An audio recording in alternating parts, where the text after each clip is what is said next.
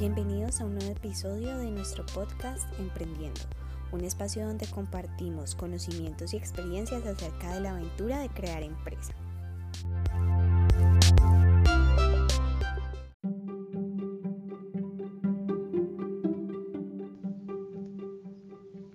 Muy buenos días, hoy tenemos la oportunidad de hablar con un gran empresario y emprendedor de la ciudad de Cali, el cual nos indicará cómo fue su historia o cómo fue su proceso de emprendimiento dará ciertos consejos para realizar un buen emprendimiento.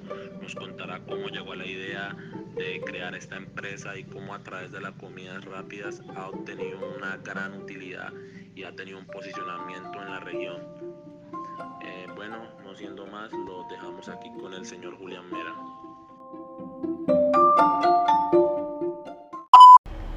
Bueno, hoy nos encontramos con Julián Mera, el fundador y dueño de la empresa TDT, Tierra de Todos, que es una, hamburgues una hamburguesería muy consolidada eh, pues a nivel nacional, sobre todo en el Valle del Cauca. ¿Cómo estás, Julián? Muy bien, gracias. ¿Y tú? Bien, bien, bien, Julián. Muchas gracias por permitirme realizar esta entrevista. Y pues eh, empecemos. Cuéntame un poco sobre ti, sobre tu vida, eh, pues qué estudiaste, de dónde eres, cuántos años tienes. Yo soy de la ciudad de Cali, nacido en Cali, tengo 28 años eh, y estudié ingeniería agroindustrial. ¿Aquí en Cali estudiaste? o Sí, en la Universidad de San Buenaventura. ¿Hace, ¿Hace cuánto te graduaste tú, Julián? Yo me gradué en el 2014. Y desde el momento en que tú te graduaste o desde antes ya estabas trabajando. Desde antes, sí, eh, yo empecé a, a- a estructurar proyectos porque tenía como una idea de que no quería trabajar para nadie. Eh, y desde muy desde pues, que estaba en la universidad empecé a, a trabajar para ello. ¿En, a qué, ¿En qué sentido? De que empecé a estructurar proyectos en donde, en donde mirara la posibilidad de, de crear algo y, simple, y buscar pues a alguien que me, que me financiara para poder emprender. Y cuando yo ya estaba finalizando la universidad, uno de los proyectos que yo tenía estructurados era el tema de, era la, era una- era la fabricación de cerveza artesanal.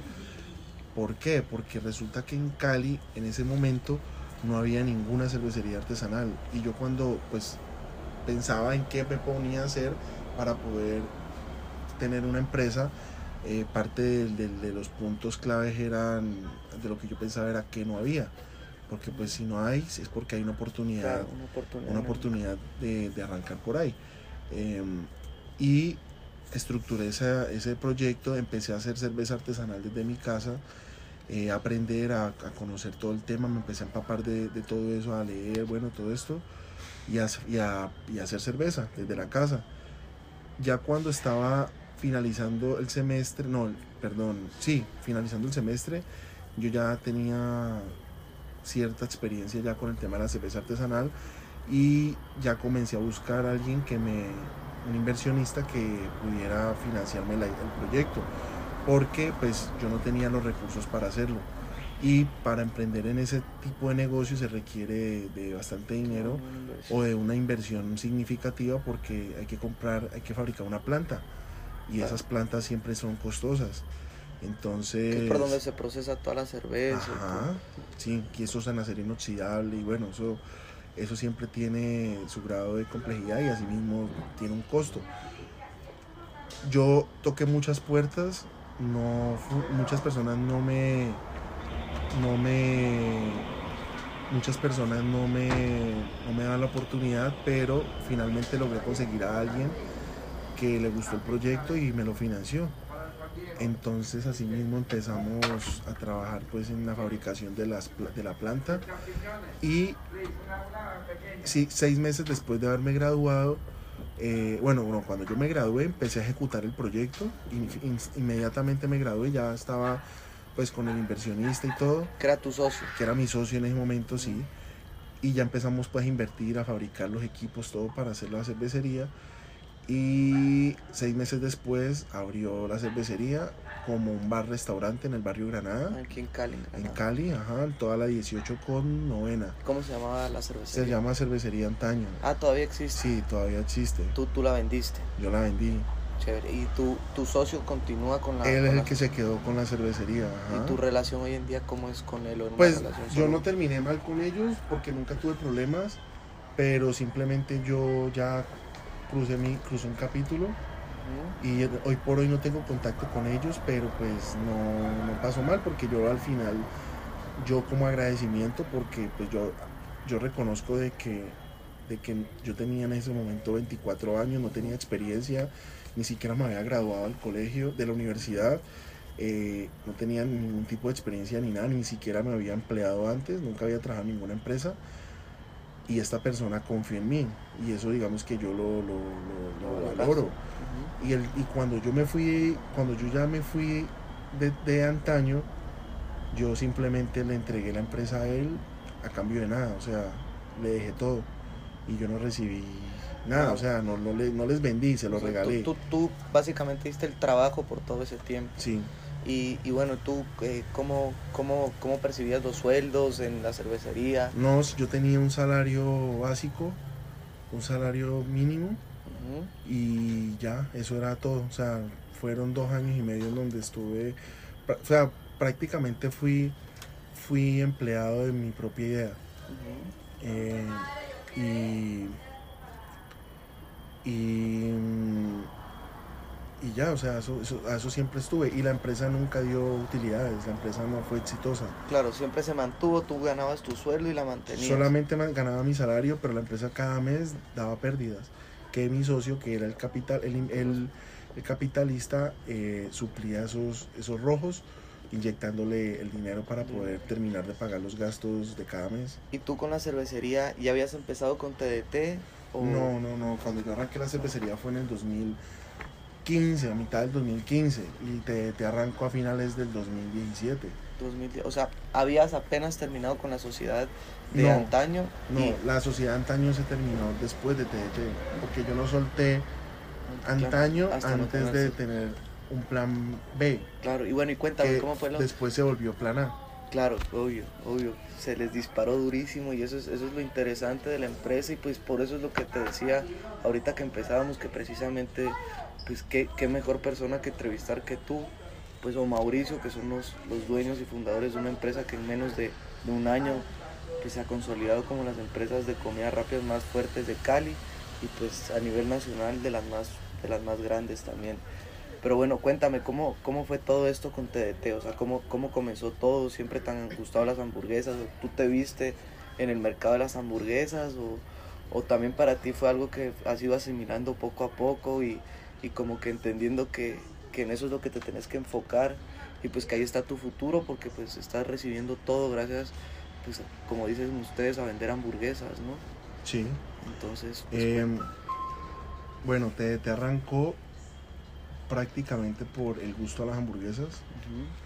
Eh, obviamente en, en ese momento ninguno dimensionaba que, que esto iba a pasar, pero ¿Por qué dices ninguno?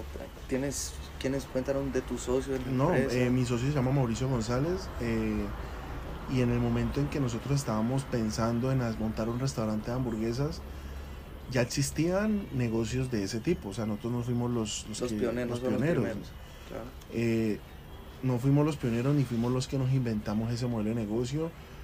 Sin, más bien yo creería que fuimos innovadores, sí innovamos, eh, porque hicimos, sí hicimos algo que de pronto los demás no lo estaban haciendo, pero eh, nunca pensamos pues que iba a tener el impacto que, hoy por hoy tienen y que íbamos a generar, a marcar digamos una, a marcar un, una tendencia de esa manera, o sea, nunca pensamos pues que íbamos a ser los líderes del mercado en, en ese, en ese sector ni nada.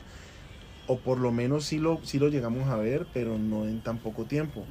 O sea, normalmente uno monta un negocio eh, con la promesa de que, o con, sí, con la promesa o con la esperanza de que uno diga, bueno, en cinco años la empresa ya esté llegando a su punto de equilibrio y esté ya dando utilidades y generando beneficios, ¿sí o no? Pero no, no de esa manera. Y más porque yo ya venía a otro emprendimiento donde en dos años no logró llegar al punto de equilibrio y faltaba, o sea, se, tocaba seguirle trabajando para poder de pronto llegar a eso. Entonces, yo ya sabiendo eso, yo, yo, yo dentro de mí yo decía, no, lo normal es que un negocio arranca y en dos, tres, cuatro años después de trabajar mucho, de hacer mucho marketing, de hacer muchas, muchas labores, se logra consolidar, se logra posicionar y logra llegar a un punto de equilibrio y logra eh, Pues, consolidarse y, generar una marca. Y bueno, a Mauricio como a tu socio, ¿cómo lo conociste? ¿Ha sido tu amigo toda la vida? No, Mauricio, Mauricio fue, fuimos compañeros en la universidad, ambos estudiamos lo Entonces, mismo, ingeniero. ingeniería agroindustrial. ¿Se grabaron juntos? No, somos de promociones diferentes, pero la carrera era muy pequeña eh, y no, no había muchos, o sea, el- no, no éramos muchos estudiantes en cada semestre, entonces nos conocíamos Claro, casi todos. Ajá. ¿Y que Pero era un amigo de, de clase, pues. Era de un amigo de clase, sí, no éramos de salir, nunca habíamos frecuentado para salir ni nada de eso, simplemente cuando nos encontrábamos en la universidad eh, hablábamos, nos saludábamos, de pronto almorzábamos y teníamos, si nos encontrábamos en la cafetería, pero ya no era más de ahí. Y bueno, ¿y cómo, cómo fue, cómo, cómo llegaron al tema de las hamburguesas? ¿Cómo llegamos al tema de las Tú ya hamburguesas? te habías graduado, ¿no? Entonces, no. Ah, sí, claro, ya, sea- ya tenía antaño, eso fue después. claro, entonces fue... Se, Mucho se, después. Se, se encontraron de coincidencia y... No, eso fue, sí, o sea, pero entonces, ¿cómo fue eso? A mí me gustaban las hamburguesas, me gustan las hamburguesas. Y yo frecuentaba un lugar que es una hamburguesería que son los, los, los, los, los, los- ¿cómo se le puede decir? Los antecesores de nosotros, que se llama Hamburguesas del Paso. Ah, sí las he probado, pero las suyas son mucho mejores, obviamente. Pero son parecidas, ¿no? Sí, sí, el, modelo cor- de negocio es muy parecido. El, corte de la carne parece más esa, esa carne rica, como, como, como filete rica. En cambio, las suyas sí es una carne más sándwich. Aunque usamos el mismo, la misma materia claro, prima. pero es bueno producto, obvio. pero cada uno le da un proceso diferente a su, a su producto. Eh, Bueno, pues, y yo un día fui a comer ahí y subí una foto a Instagram. Tomé una foto y la subí a Instagram. Eh, y Mauricio me respondió, me dijo, uy, eso es donde es, se ve brutal.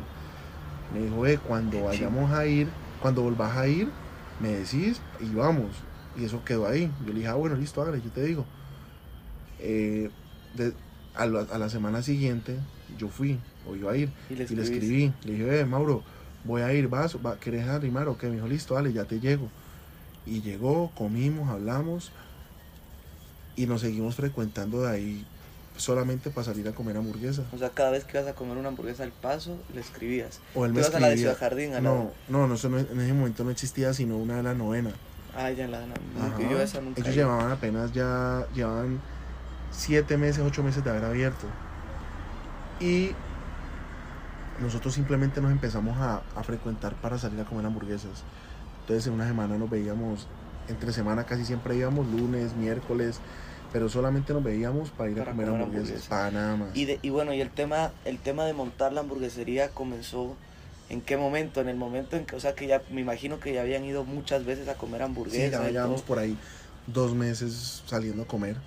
Y bueno, ¿y, y cómo, cómo empezó todo? Porque me imagino que también tu socio tenía sus cosas, se Sí, dedicaba a sus cosas. Ajá, Y pues hoy en día también debe estar igual que tú, enfocado en la empresa. sí. Pues, bueno, cuéntame, ¿cómo fue eso? ¿En qué momento llegaron a hablar de montar la hamburguesería? No, eso simplemente se dio de que ambos nos gustaba el tema, ambos nos gustan las hamburguesas y empezamos a hablar como que ve qué chévere sería tener un restaurante de hamburguesas, pero de una manera muy alegre, o sea, muy muy muy inocente, Claro, claro, o como sea, que como para... simplemente montemos un restaurante, querer tener monta- montar un restaurante de hamburguesas, pero pero para tener un, un restaurante de hamburguesas de como le dice uno de goma. de- para comer ustedes buena hamburguesa y que se Ajá. mantenga, pues, y ustedes cada vez que quieran comer su buena hamburguesa. Más de parche, por decirlo así. Y bueno, ¿y cómo, bueno, entonces cómo, cómo fue todo eso? Porque me imagino que también la inversión y todo no fue tan seria como es hoy en día y todo, porque pues como tú me dices, querían tener, querían tener su sitio de hamburguesas para comer ustedes hamburguesa, pero pues no se, no se imaginaban la magnitud del negocio. Entonces. ¿cómo fue esa inversión? ¿Cómo- No, la idea, cuando nosotros ya decidimos montar un negocio de hamburguesas, la idea era montarlo con lo mínimo posible porque de alguna manera no, le, no creíamos en el negocio y simplemente era como que montémoslo por, por algo de, de- de hobby, de goma, pero si no nos llega a ir bien, pues simplemente recogemos, vendemos lo que se pueda vender y cada uno sigue por su lado y ya, no ha pasado nada. no, no se invierte mucho, no va a doler mucho, entonces ya, hagámosle. Eh, y, y nosotros, como no teníamos suficiente, o sea, como no teníamos suficiente dinero para invertirle al negocio, pues teníamos que hacerlo nosotros mismos, casi todo. Entonces, no, entonces nosotros mismos comenzamos a, desarrollar el producto en la cocina de la casa. Entonces todos los días nos, nos empezamos a ver para cocinar hamburguesas en las noches todos los días. Así duramos casi un y medio, dos meses. Hasta que sacamos una hamburguesa. Hasta que sacamos, pues nos, el tema de la perfección de pronto es subjetivo, pero sacamos una hamburguesa que a nosotros dos nos gustaba en ese momento porque nadie jamás la había probado. ¿La hamburguesa ha cambiado de ese momento o es la misma? Es la misma. Es la misma y sacamos simplemente una hamburguesa que a nosotros dos nos gustaba y nadie más la había probado porque nadie sabía que íbamos a montar un restaurante de hamburguesas, ni la familia, ni amigos, ni nada. Era simplemente lo que, lo que a nuestro juicio era una buena hamburguesa. Ya, eh, llegamos, desarrollamos el producto después de mes y medio de comer 10 hamburguesas, 12, 15 hamburguesas diarias. de las hamburguesas. Sí, comimos carne, pues toda la que te imagines. Eh, y ya comenzamos como que bueno, entonces vamos a buscar un local algo pequeño porque tampoco pues hay un local grande requiere también de, más gasto, más inversión. Conseguimos un local, el local que tenemos hoy por hoy en la, novena. Em, era pequeño, era en un sector donde realmente en ese momento, como no había mucho que perder, pues nos aventuramos porque ante cualquier otra persona decir voy a montar una un, voy a montar un negocio de hamburguesas de alguna manera gourmet o, una hamburguesa premium. Era para que te tiren más duro. En, en, en la cuadra de las hamburguesas, donde está el Chuzo de Nada, donde está Siete Salsas, donde están los restaurantes de hamburguesas de toda la vida. Es como que vos te están locos. Como que, como que vos que vas a montar una, una, hamburguesa de este tipo, una cuadra donde son las hamburguesas caleñas, las de toda la vida. Pero pues como no había nada que perder, pues simplemente lo montamos. O sea, decidimos coger ese local y sí teníamos claro de que si en un mes de pronto nos iba bien, pues como la inversión era poca y todo era poco, pues nos cambiábamos a otro lugar y ya. Entonces cogimos ese local realmente más por aprovechar la feria, porque ya era, ya se acercaba diciembre, ya faltaban unas, unos días para que arrancara diciembre y teníamos, queríamos abrir en, semanas, en, la semana de la feria. Claro, la mejor semana para, para del año aquí.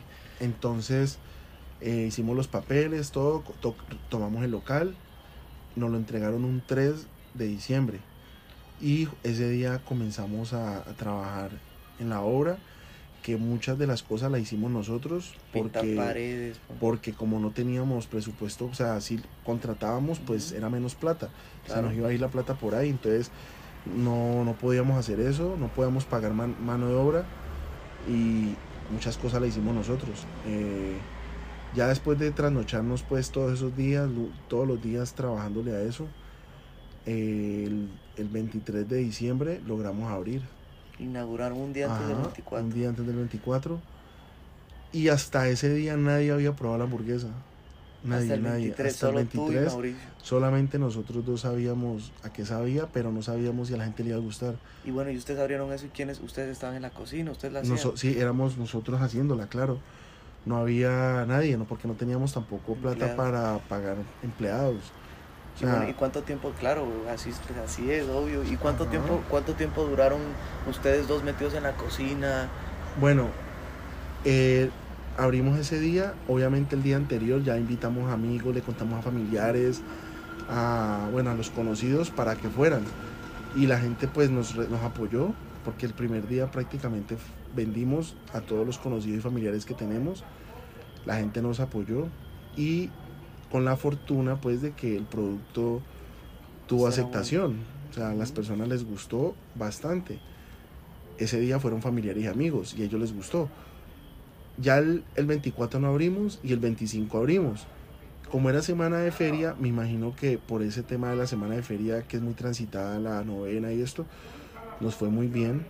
Eh, obviamente no, no, vendimos lo que vendemos hoy por hoy, pero para hacer un negocio que era el segundo día, fue, nos fue muy bien.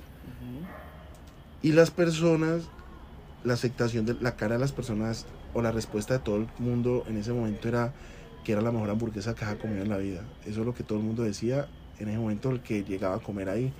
Y nosotros éramos en la cocina, dándole y dándole, dándole dándole dándole. Nomás teníamos un empleado que era el parrillero, pero el resto era cajera, la, hermana de la mujer de la, de la exnovia de él en ese momento, la exnovia de él. Bueno, eran muchos, era la gente ayudándonos, pero nosotros no les pagábamos porque la idea, o sea, no la idea, no teníamos para pagarle a ellos. O sea, era como se ayudaban. Sí, nos, ayudando. nos estaban apoyando, nos estaban ayudando. Eh, así duramos toda esa semana, esa semana nos fue muy bien. Para haber sido un primer día, para haber sido la primera semana, nos fue muy bien. Y ya el primero de enero, el 31 no abrimos, y ya el primero de enero, eh, ese primero de enero abrimos, pensando de que ya la, la- la situación, ya todo iba a bajar y ya, iba, ya no íbamos a, a tener pues el movimiento que tuvimos la semana Durante la feria. durante la feria. Pero igual, abrimos y resulta que ese día a las ocho y media de la noche nos quedamos en carne. Porque todo. se fue, llegó mucha gente, llegó mucha gente y, y se, se- se- se fue todo. O sea, nos, nos tocó cerrar a las ocho y media. Ya al día siguiente, ya obviamente nos abastecimos un poco más. Ah, Bueno, esos días eran difíciles porque como no teníamos tampoco flujo de caja para, para comprar, tener inventario, Claro. todos los días nos tocaba Tocaba madrugar y a comprar comprar. a diario todo, abastecernos a diario con todo. Entonces nos, acos- nos acostábamos a las 2 de la mañana, nos parábamos a las 7 y voltear todo el día a comprar y llegábamos a las 3 de la tarde a abrir el restaurante, a hacer todo el mise en place y a trabajar trabajar. y a trabajar toda la la noche mañana, hasta las pues. 2 de la mañana otra vez y, fue un- y, y obviamente ya la em- afortunadamente pues todos los días llegaba gente Se vendía. se pues, vendía mantenía. todos los días se vendía todos esos días se vendía y y, y- pero era duro porque era mucho trabajo porque tocaba todo el día o sea manteníamos vueltos nada pues de- del cansancio agotados cansados agotados hasta que ya como a mitad de enero ya comenzamos a, A a contratar, personal. porque ya teníamos en ese momento todo lo que nos entraba, lo, no, no nos gastábamos nada, nada, nada, nada se gastaba, todo lo reinvertíamos y ya sabíamos que podíamos, ya el negocio nos estaba dando para poder contratar. Eh, ya entonces que empezamos a contratar y ya poco a poco comenzamos a, a- adquirir personal. Cerramos ese primer mes, nos fue muy bien, eh, mucho más de lo, mucho mejor pues de lo que pensábamos, eh, porque en ese momento nosotros cuando estructuramos la idea pensábamos, o sea, nosotros creamos el negocio con la, con la, con la esperanza de que en un año pudiéramos vender 800 hamburguesas, o sea, 200 hamburguesas semanales, 800 al mes. ¿Y cuántas venden diarias hoy en día? Bueno, ya voy Bueno. para allá, pero en ese momento, o sea, esa era la promesa de nosotros y lo veíamos 800 hamburguesas al año. al mes. al mes. Esa era, esa era la 200 meta. semanales. 200 semanales. ¿Qué ¿Por qué? diarias son? Porque ¿Diarias yo cuántas son? No me acuerdo, Bueno. no tengo dato. Pero, pero resulta que eso lo sacamos con base a la cervecería a la- antaño. Antaño. Porque yo ahí vendía comida y nosotros ahí vendíamos 500 platos al mes. Entonces dijimos, bueno, vamos a poner a. pues, Vendamos 8, pongamos que vamos a vender 800 acá. Sacamos números y 800 pues nos daba para. Para un punto, para llegar como un punto de equilibrio y, Y eran números racionales. y pues. eran números reales y eso que con todo eso pensábamos de que podíamos estar haciendo cuentas alegres. Ah, pensaban que era mucho incluso. Sí, incluso pensábamos que era mucho llegar a ese valor, a ese, a ese número, porque yo ya, porque ya teníamos 500, o sea, un, un negocio, yo ya tenía un negocio donde ya sabía que vender 500 Era duro. platos era duro, no era fácil. Pero aquí resulta que el primer mes cerramos el- en enero con 3.500 hamburguesas vendidas. El primer mes de, de- de lo que abrieron. Sí, 3.500 Cerramos hamburguesas. con ¿no? 3.500 O hamburguesas. sea, vendiste el año en un mes. Vendí el año en un mes. Parce, re bien. Bueno, y entonces, bueno, y ahí, bueno, y ahí, O sea, el y resto ya ahí- es historia, ¿no? Y ahí ya, ya obviamente la gente empezó a llegar y llegaba cada vez más gente y cada vez más gente, pues nosotros no entendíamos realmente qué ¿Qué? pasaba. Tampoco uno se creía el cuento porque estábamos en febrero, póngale, y, y llegaba cada vez más gente y uno como que todavía no reinvertíamos, o sea, Seguían con el mismo se- local. seguíamos con lo mismo y cada vez llegaba más gente, pero seguíamos con la misma inversión en cuanto a equipos y todo eso. Ya llegó un punto en donde dijimos como que esto no va, esto cada vez está poniendo más, más jodido Uy, se van a tirar el producto. y no vamos a, ajá, entonces ya comenzamos a invertir, a mejorar la operación, a, a mejorar equipos para poder responder a, a lo que estaba pasando en ese momento. Uy. Hoy en día, ¿cuántos, ¿cuántos empleados hay en la empresa? Hoy en día tenemos 80 empleados 80 empleados. y vendemos 60 mil hamburguesas al mes. 60 mil hamburguesas mensuales. Y me imagino que, que, pues, que eso, ese número va a crecer, obviamente, porque ¿cuántos, ¿cuántos locales tienen actualmente? Cuatro. Cuatro locales, 60 mil hamburguesas al mes.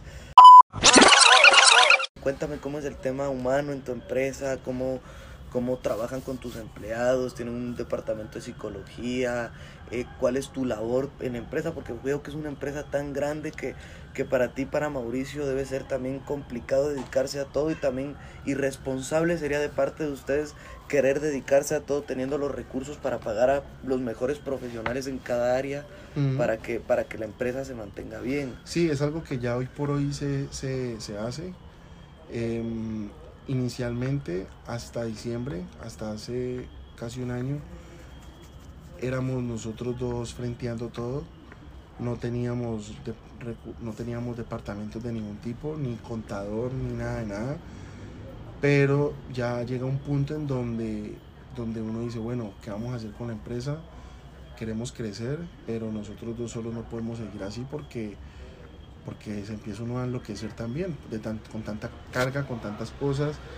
Durante más, ya teníamos en ese momento como 50 empleados y, y ya teníamos como 50 empleados y son 50 personas pidiendo muchas cosas, exigiendo muchas cosas, queriendo muchas cosas.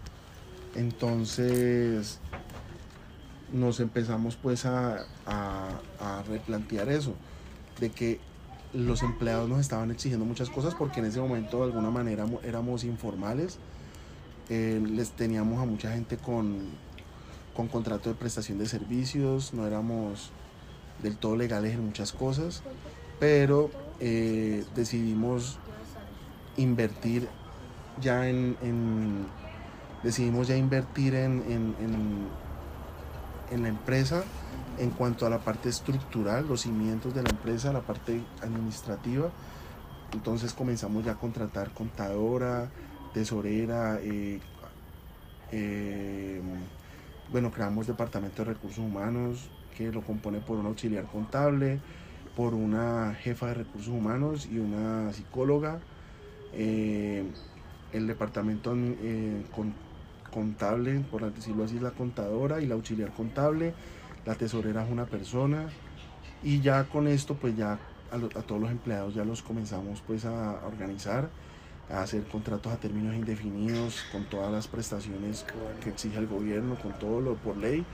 Eh, también nos, nos organizamos ante, el- ante las entidades eh, del gobierno, La DIAN. la todo. DIAN, todo, impuestos, todo eso, nos organizamos con todo, porque eh, empezamos a tener problemas donde existe pues mucho tema de envidia y esto, y nos comenzaron a, a- a denunciar de alguna manera. Y nos, nos llegaban de la DIAN, nos llegaban de, s- de salud pública, bueno, nos han llegado muchas, muchas entidades del gobierno a exigirnos cosas. En ese momento de pronto sí eh, tuvimos problemas porque éramos solamente nosotros dos ante algo muy grande, pues ante algo grande y nosotros ni siquiera sabíamos ejecutar esas cosas. Entonces, ahí fue cuando ya decidimos pues contratar el personal, al- personal calificado y profesional que, que pudiera, que tuviera, que tenga el conocimiento de, de implementar esto en la empresa. y ya todo este año hemos trabajado en eso, eh, ya hemos, hoy por hoy estamos muy organizados, eh, todo estamos, pues tenemos para ser una empresa de dos años, que todavía no ha cumplido dos años, tenemos un nivel de organización eh, muy bueno, muy bueno sí, bastante significativo. y ya hoy por hoy el, ya pues hemos delegado muchísimas cosas y básicamente el trabajo de nosotros es dirigir la orquesta, por decirlo así. Es encargarnos de que a diario la empresa funcione, de que todos los pilares administrativos hagan las cosas como tienen que ser. Y si hay ciertas cosas que si nosotros no hemos delegado, por ejemplo yo soy encargado de la parte operacional y Mauricio de la parte financiera, entonces yo soy todos los días, yo soy el que me encargo de montar los pedidos de toda la empresa, a los proveedores, yo soy el que me encargo de hacer las compras y también me encargo de, de, de, todas las reparaciones y arreglos que se hacen en la empresa, o sea, de contactar las, em, los, los, proveedores que tenemos para solucionar cualquier tipo de daño, problema o, percance o emergencia, eso me, me, encargo yo de que la operación funcione al día a día. Y Mauricio se encarga de toda la parte ya de pagos, de, de, dinero, de servicios, alquileres, ah, todo eso. Sí, no, no, no, no, no, no eso, sino más de la parte financiera en cuanto a pagos de a proveedores, empleados, a todos los pagos, todo lo que tenga que ver con pagos pasa por él, él es el que los, los que es el que realiza los pagos. Y así pues consideramos que aunque hay mucha gente ya haciendo muchas cosas, pero son esas dos cosas son los puntos críticos en donde por lo general una empresa empieza a tener más problemas de, de, pronto de robos, todo eso. Entonces, como que hemos delegado, pero de alguna manera tenemos. Sí, obvio, lo que es ya la tenemos las riendas de, de, cosas que son más, que son claves en, una empresa. Ve, Julián, y ya para terminar, cuéntame cómo es tu vida personal con, con todo el éxito que ha tenido la empresa y todo. Porque pues también uno tiene que pues cuando uno, cuando uno recibe el éxito de esta forma, son tantas cosas encima que, muchas veces es complicado manejar todo eso, pero yo veo que tú eres una persona muy centrada y muy como con los pies sobre la tierra. ¿Cómo has hecho para manejar todo esto, para tener buena cabeza con, tus ganancias, no invertir mal tu dinero?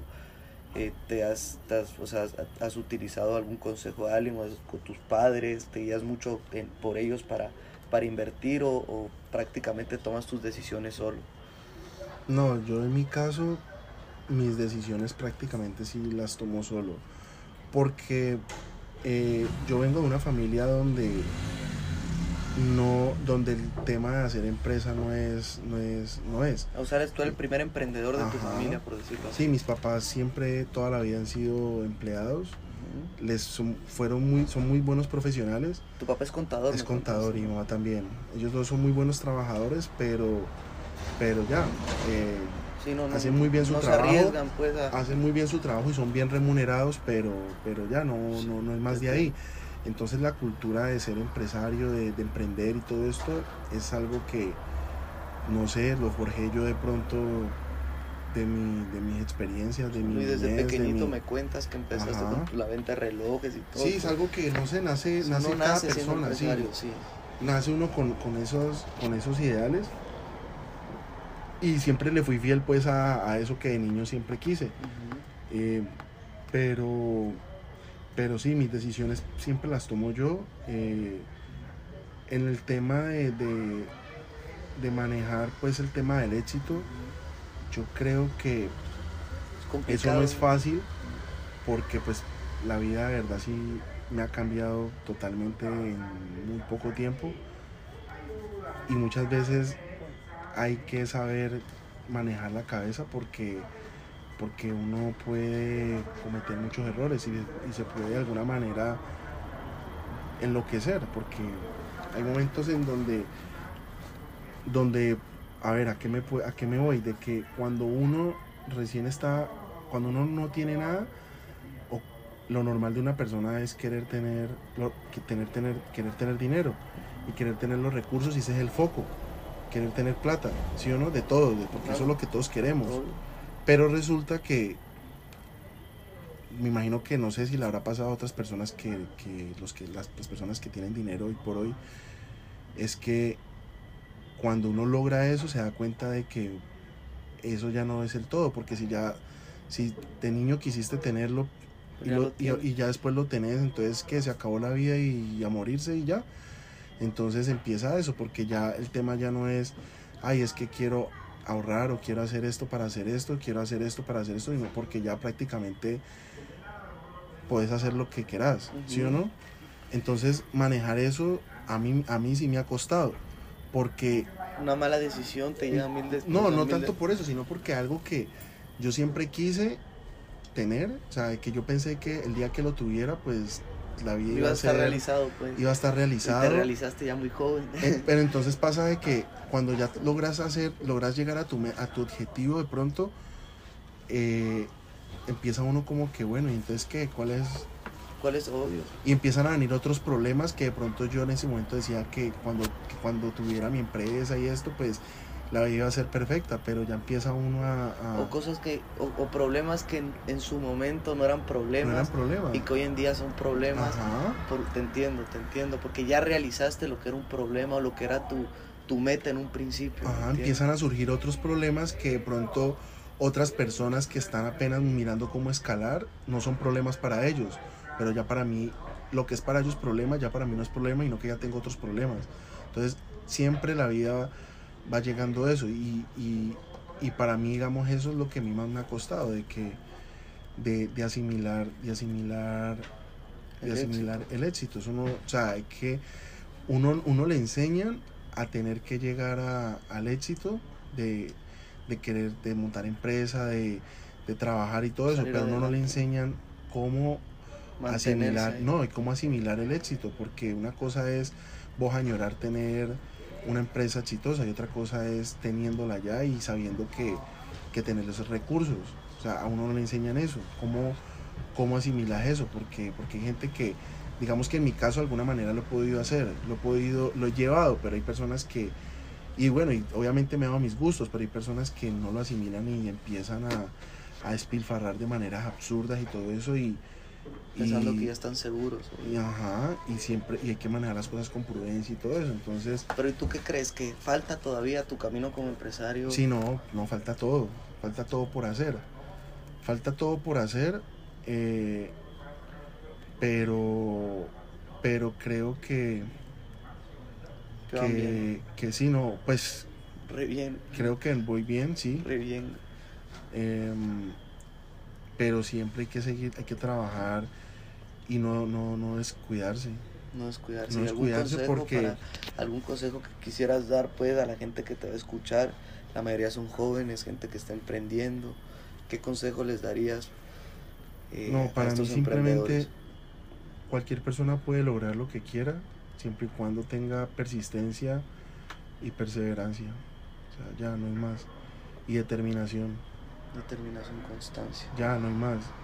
Después de que una persona tenga eso, todo lo puede lograr, porque, porque todos tenemos las mismas capacidades, las mismas cualidades, todos somos exactamente iguales. Pero lo que define una persona de otra yo creo que son sus actos y qué tanto esté dispuesto a sacrificar por, por, por, por ser constante en sus, en Por sus lograr actos sus metas. y en lograr sus metas, en Ujú. perseverar, en de que el primer fracaso no sea motivo de que, ya no, esto no es para mí, entonces sigo, cojo otro camino y ya. Porque es que, La vida es dura y toca duro. ¿no? pero finalmente los que logran algo es porque fueron fieles a, a sus, a A sus sus ideales, sueños. a sus sueños. Este fue un episodio más de nuestro podcast Emprendiendo. Recuerda que puedes escuchar más de nuestros episodios en las principales plataformas digitales como Apple Music, Spotify, Deezer y YouTube. Acompáñanos la próxima semana a seguir descubriendo el secreto de emprender. Muchas gracias por escucharnos.